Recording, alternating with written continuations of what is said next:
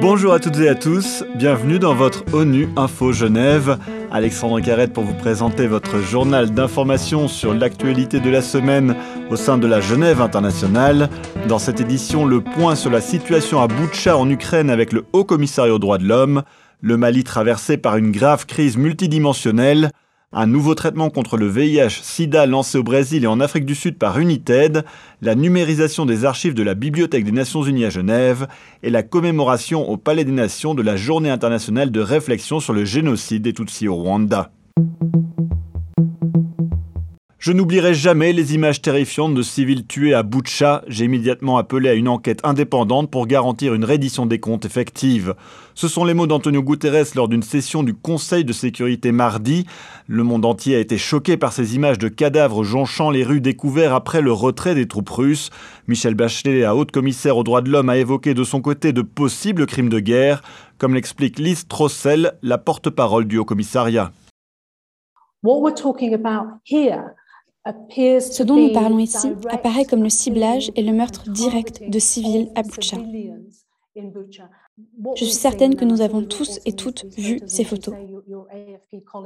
Vous avez souligné que vos collègues de l'AFP avaient recueilli des informations. Et effectivement, les médias jouent un rôle crucial pour mettre en lumière ce qui s'est passé là-bas. L'une des choses que nous voudrions faire ressortir ici, ce sont précisément les images. Je pense notamment à celles de personnes aux mains liées dans le dos et aux photos de femmes partiellement nues dont les corps ont été brûlés. C'est extrêmement troublant. Cela suggère fortement qu'il visait directement les individus. Nous devons rappeler qu'en vertu du droit humanitaire international, le meurtre délibéré de civils est un crime de guerre. Le Mali traverse une grave crise multidimensionnelle à la fois politique et sécuritaire, mais aussi alimentée par la sécheresse et la pandémie de la Covid-19. Selon plusieurs sources, il y a quelques jours, des membres des forces armées maliennes, accompagnés de membres de personnel militaire privé russe, auraient exécuté des dizaines de civils lors d'une opération militaire à Moura, dans la région de Mopti. Aliuntine, l'expert indépendant sur la situation des droits de l'homme au Mali, a demandé qu'une enquête complète et indépendante soit menée sur ces crimes de masse. Invité d'ONU Info Genève cette semaine, il a exhorté la communauté internationale à ne pas abandonner le pays. On a demandé à la communauté internationale de ne pas abandonner le Mali maintenant, où il en a le plus besoin. Parce que, si vous voulez, la menace, c'est carrément l'effondrement du Mali. Et l'effondrement du Mali, c'est l'effondrement de toute l'Afrique de l'Ouest. Et ça va créer euh, vraiment une, une espèce d'apocalypse dans la sous-région. Donc, euh, encore une fois, nous nous en appelons à la communauté internationale, nous en appelons également aux autorités maliennes vraiment de privilégier le dialogue, de manière à ce que, franchement, euh, que tout le monde puisse trouver sa place euh, pour travailler pour la stabilité, pour la sécurité et pour la paix au Mali. United va lancer un nouveau traitement injectable au Brésil et en Afrique du Sud pour prévenir la contamination au VIH-Sida. Explication d'Hervé Verouzel, le porte-parole de l'agence de santé basée à Genève, est au micro d'Aurore Bourdin.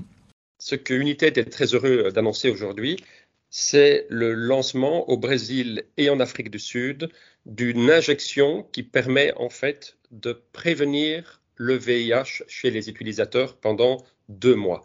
Euh, pour l'instant, il y a ce qu'on appelle de la PrEP orale. C'est un médicament, enfin c'est un produit que, les personnes peuvent prendre oralement plus ou moins quotidiennement en fonction euh, des cas, qui permet déjà de prévenir le VIH. Mais dans des pays comme euh, le Brésil et comme l'Afrique du Sud, où il peut être parfois difficile pour les gens de prendre ce produit euh, chaque jour, le résultat n'est pas toujours le meilleur, car il suffit qu'il y ait des relations sexuelles un jour où ils n'ont pas pris le produit ou pendant une période où ils ne sont pas couverts, pour qu'évidemment le produit ne fonctionne pas. La Bibliothèque des Nations Unies à Genève a lancé en début d'année sa nouvelle plateforme d'accès aux archives de la Société des Nations. Plus de 15 millions de documents numérisés sont maintenant accessibles aux chercheurs et au grand public, ce qui a permis de démocratiser la recherche, comme l'explique Blandine Blucatz Louis Fer, chef de la section de la mémoire institutionnelle de la Bibliothèque des Nations Unies, au micro d'Aurore Bourdin. Un chercheur brésilien nous a écrit par exemple en disant merci euh, mille fois, vous démocratisez l'accès. Euh, j'aurais jamais pu venir euh, sur place et maintenant j'ai accès à tout depuis, depuis mon bureau. Donc voilà, c'est c'est une démarche qu'on va continuer et on est proactif, c'est-à-dire qu'on contacte des universités. On a fait une présentation des étudiants indiens, une centaine d'étudiants indiens euh, il y a un mois. Et avec on voit que ça continue. On a des statistiques sur les consultations, anonymes, mais on sait quand même de quel pays ça vient. Et l'Inde figure parmi les, pays d'où viennent les recherches. voilà. Ce jeudi, les Nations Unies ont organisé une commémoration à l'occasion de la Journée internationale de réflexion sur le génocide des Tutsis au Rwanda en 1994.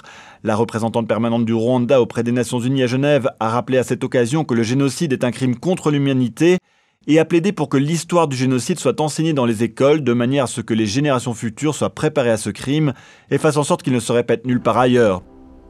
Je propose de nous quitter avec l'extrait d'une chanson interprétée à l'occasion de cette cérémonie par Daniela Gassana en mémoire des victimes, un appel à ne pas les oublier.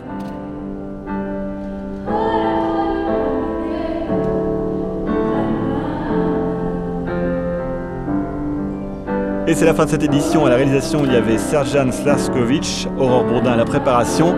L'actualité des Nations Unies continue sur notre site web ungeneva.org et sur le compte Twitter en français ONU Genève. À très bientôt.